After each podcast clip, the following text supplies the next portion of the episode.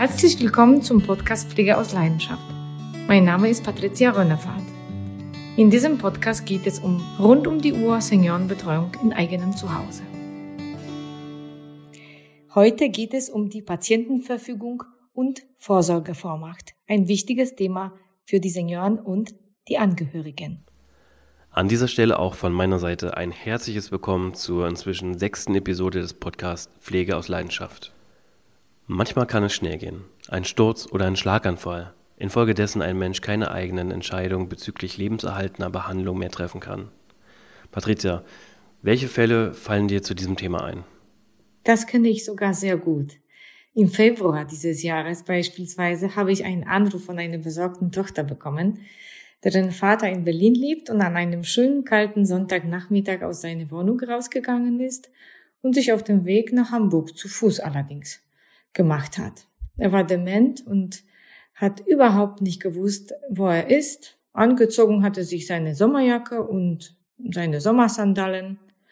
Und als es angefangen hat zu dämmern, ist er gestolpert, auf den Boden gefallen und war bewusstlos. Gott sei Dank waren Passanten in der Nähe und haben die Polizei gerufen. Und er wurde ins Krankenhaus gebracht, wurde dort behandelt, war sogar im Komma. Und ab da konnte er nicht mehr entscheiden, welche Maßnahmen zur medizinischen Versorgung getroffen werden sollen. Nun, seine Tochter hat aber vorgesorgt und schon viel früher eine Patientenverfügung für Fall der Fälle organisieren lassen. Somit war die Situation mit der Patientenverfügung im Vorfeld gut organisiert. Also ich sag mal Glück gehabt in diesem Fall. Aber magst du vielleicht noch mal etwas allgemeiner darauf eingehen? Was ist denn eigentlich eine Patientenverfügung? Im Grunde ist es ganz einfach. Eine Patientenverfügung ist eine schriftliche Willenserklärung zur medizinischen Behandlung. Wir haben gerade an dem äh, Beispiel des älteren Herrn in Berlin gehört, dass er nach dem Unfall einfach sich nicht mehr äußern konnte, welche medizinische Versorgung er wünscht oder welche medizinische Versorgung unterlassen werden soll. Und das kann man in einer Patientenverfügung auf jeden Fall regeln, wenn man sich selber nicht verständigen kann oder nicht entscheiden kann. Ich bin auch dafür, dass nicht nur Senioren hm, über eine Patientenverfügung nachdenken sollen, sondern wir alle. Denn es kann jedem ein Unfall passieren oder eine Krankheit und jeder, der volljährig ist, kann eine solche Verfügung aufsetzen und diese jederzeit aufheben oder ändern. Wenn man sie aber hat und im Krankenhaus ist, dann ist man auf jeden Fall auf der sicheren Seite. Und was steht da so drin? Welche Informationen müssen in einer Patientenverfügung stehen? Konkret geht es um den Umfang lebenserhaltender Maßnahmen. Manchmal muss man eben entscheiden, ob der Patient künstlich ernährt werden soll, oder wie seine Schmerzen behandelt werden sollen, ob der vielleicht künstlich beatmet werden soll, weil er einfach das nicht mal selber entscheiden kann, oder er kann das auch niemandem mitteilen, weil er nicht mal spricht. Ich habe in den vielen Jahren die Erfahrung gemacht, dass die Ärzte immer dazu raten, die Situation des Patienten in der Patientenverfügung möglichst so gut zu beschreiben, dass man den Patienten in seiner Lebensauffassung besser versteht.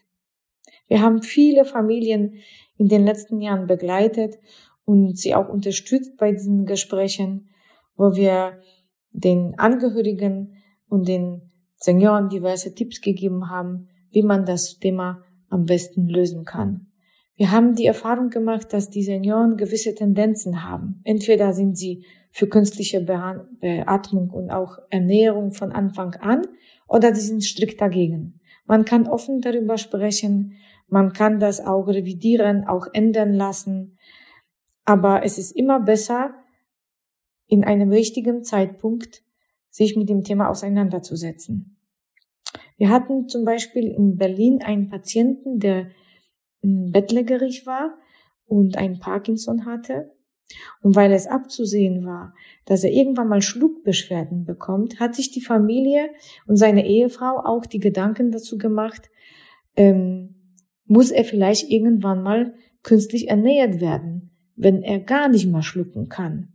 So haben sie dann rechtzeitig eine Patientenverfügung mit ihm besprochen, ihn nach seinen Wünschen gefragt.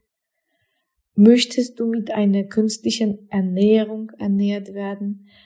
Und er hat sich dafür entschieden, das wurde dann in eine Patientenverfügung äh, reingeschrieben. Somit war das Thema gut geregelt und der Patient hat dann eine Magensonde bekommen. Anders könnte gehen, wenn Patienten dement sind. So eine Verfügung und der Wunsch nach einer künstlichen Ernährung könnte unwirksam sein, wegen der Demenz.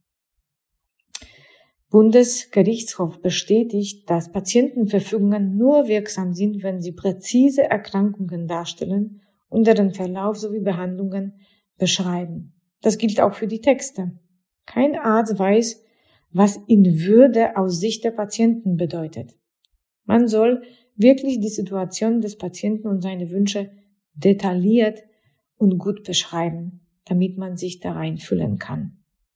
Und bitte vergessen Sie nicht, dass eine Patientenverfügung mit Datum unterschrieben werden muss. Ab wann gilt eine Patientenverfügung eigentlich? Wann tritt sie in Kraft? Das ist eine gute Frage, denn viele Angehörigen haben Angst und viel Respekt vor diesem Dokument. Patientenverfügung tritt in Kraft, wenn der Patient nicht in der Lage ist, sich verständlich zu machen, also nicht einwilligungsfähig ist. Ich habe vorhin die Beispiele beschrieben. Das kann zu Hause sein, am Ende des Lebens oder im Pflegeheim oder einfach im Krankenhaus. Muss eigentlich jeder eine Patientenverfügung haben? Nein, es ist natürlich keine Pflicht. Aber ich möchte jeden Patienten raten, sich rechtzeitig darum zu bemühen, sonst haben die Ärzte und Pfleger wirklich schwer. Es ist einfach nicht klar, wenn ein Patient sich nicht verständigen kann, was seine Wille letztendlich ist. Okay, ich denke, wir haben jetzt alle einen besseren Eindruck davon bekommen, wie wichtig es ist, sich mit einer Patientenverfügung auseinanderzusetzen. Im Idealfall macht man das schon frühzeitig und äh, wenn es der pflegebedürftigen Person noch gut geht. Es mag vielleicht nicht einfach sein, dieses Thema anzusprechen, aber letztendlich, wenn man es dann doch tut, wird es später viel, viel Ärger und äh, äh Stress vermeiden. Ich würde jetzt gerne nochmal zu dem Thema äh, Vorsorgevollmacht äh, zu sprechen kommen. Was kannst du hier sagen? Was ist, was ist eine Vorsorgevollmacht? Was macht die? Es kommt vielleicht ein Moment, wo Sie merken, dass Ihre Mutter oder Ihr Vater durch die Pflegebedürftigkeit handlungsunfähig werden. Wir betreuen viele Familien, die sich an uns wenden und uns fragen, äh, beziehungsweise uns berichten, dass die Mutter oder der Vater irgendwelche unnötigen Verträge unterschreiben oder sind nicht mehr imstande, Bankgeschäfte zu erledigen oder zu entscheiden über den Verbleib während der Pflegezeit. Dann raten wir dringend den Klienten, ähm, eine Vorsorgevollmacht zu schreiben. In äh, so eine Vollmacht für den Pflegefall kann der Betroffene regeln, wer für ihn Entscheidungen treffen darf, wenn er durch seine Pflegebedürftigkeit handlungsunfähig wird. Der Bevollmächtigte ist dann auch berechtigt, Ärzte entsprechend anzuweisen. Deswegen es ist ratsam, eine Person des Vertrauens auszuwählen, entweder ein Familienmitglied oder, wenn Familie nicht vorhanden ist, eine gute Freundin oder einen guten Freund. Also auf jeden Fall die Person des Vertrauens. Welche ergänzenden Tipps hast du noch zu diesem Thema? Wo kann man sich beraten lassen zu diesen Angelegenheiten? Wenn mich die Klienten nach rechtssicheren Quellen fragen, dann empfehle ich die Bundesjustizministerium und deren Seite, die lautet www.bmj.de und hier findet man wirklich auf jeden Fall äh, Vorsorgevollmacht oder Betreuungsverfügung sowie auch äh, viele interessanten Broschüren zum Thema Patientenverfügung. Ich habe mir sie alle angeschaut und äh, zum Beispiel die Broschüre Leiden, Krankheit, Sterben. Wie bestimme ich, was medizinisch unternommen werden soll, wenn ich entscheidungsunfähig bin, ist sehr empfehlenswert. Die andere Broschüre ist Betreuungsrecht mit ausführlichen Informationen zur Vorsorgevollmacht ist auch sehr empfehlenswert.